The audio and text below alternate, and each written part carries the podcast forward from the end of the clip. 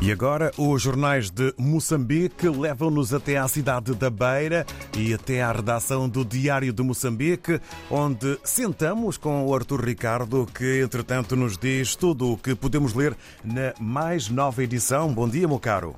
Muito bom dia. Na edição de hoje, o Jornal Diário de Moçambique tem em destaque os seguintes temas.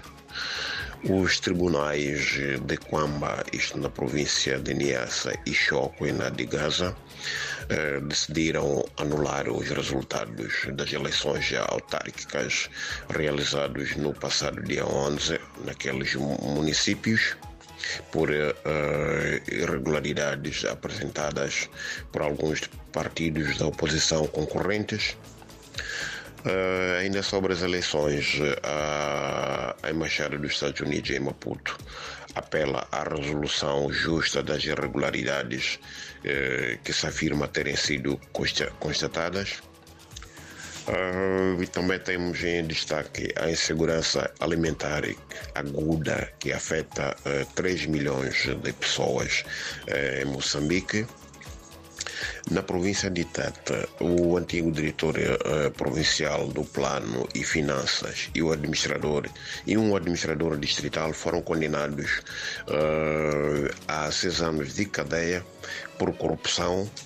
Isto, esta condenação foi decidida pelo Tribunal uh, da cidade de Tete.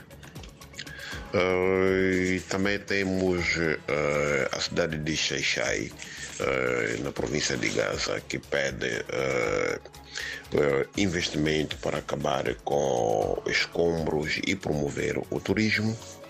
Enquanto isso, temos o crédito africano para fertilizantes que apoia 300 mil pequenos agricultores moçambicanos.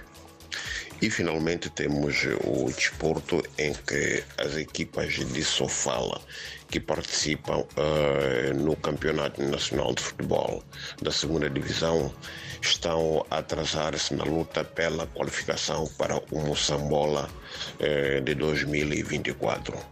Por hoje é tudo, muito obrigado e até a próxima oportunidade.